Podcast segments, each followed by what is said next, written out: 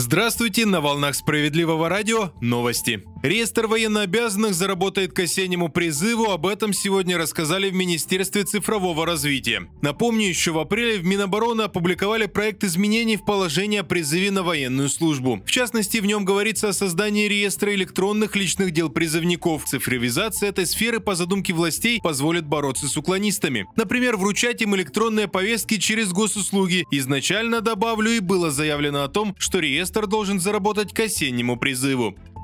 Устанавливать единый статус многодетных по стране путем увеличения, а не уменьшения льгот. С таким заявлением выступил Сергей Миронов. Руководитель партии «Справедливая Россия за правду» заявил, что поддерживает инициативу Минтруда установить общий порядок и считать многодетными семьи от трех детей по всей стране. Однако необходимо внимательно относиться к деталям. В некоторых регионах сейчас семьи теряют статус многодетных и все льготы, если одному из трех детей исполняется 18. При этом неважно, сколько лет остальным и как какое финансовое положение у родителей. Лидер справедливоросов уверен, что все регионы возьмут именно такой подход за основу, и некоторые семьи могут потерять заслуженные выплаты. Важно же наоборот предоставлять больше возможностей для получения льгот.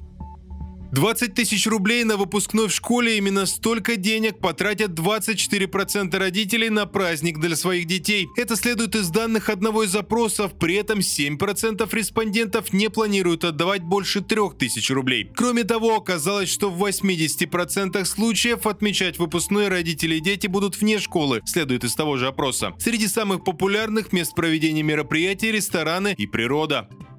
И продолжит выпуск новости Центра защиты прав граждан. 253 тысячи рублей заплатил ЖЭК за свою халатность. А помогли разобраться в ситуации в Центре защиты прав граждан. Все случилось в Нижнем Новгороде в одном из домов на улице Сергея Есенина. В квартире Натальи Хомутова резко повысилась температура. Все комнаты окутал горячий пар, стоял удушающий смрад. Сантехник, которого вызвала женщина, обнаружил, что парит из подвала. В руководстве компании, обслуживающей дом, а именно ЖСК номер 285, никак не отреагировали. Происшествие повторилось спустя время. Естественно, это привело к тому, что не выдержало ремонт. Отклеились обои, облупилась краска и разбухли двери. Наталья Хомутова обратилась в Центр защиты прав граждан, и там сразу поняли, что ответственность лежит на коммунальщиках. Наши специалисты выяснили, что нарушена герметичность одной из труб в подвале, о чем мы должны должны были позаботиться в ЖСК номер 285. Правозащитники центра все доводы изложили в исковом заявлении и потребовали выплатить помимо материального ущерба моральный вред и штраф. Суд встал на сторону пострадавшей и с коммунальщиком взыскали чуть больше 253 тысяч рублей. Очередная победа на этот раз центра в Нижнем Новгороде. Найти его вы можете по адресу улица Большая Покровская, 12.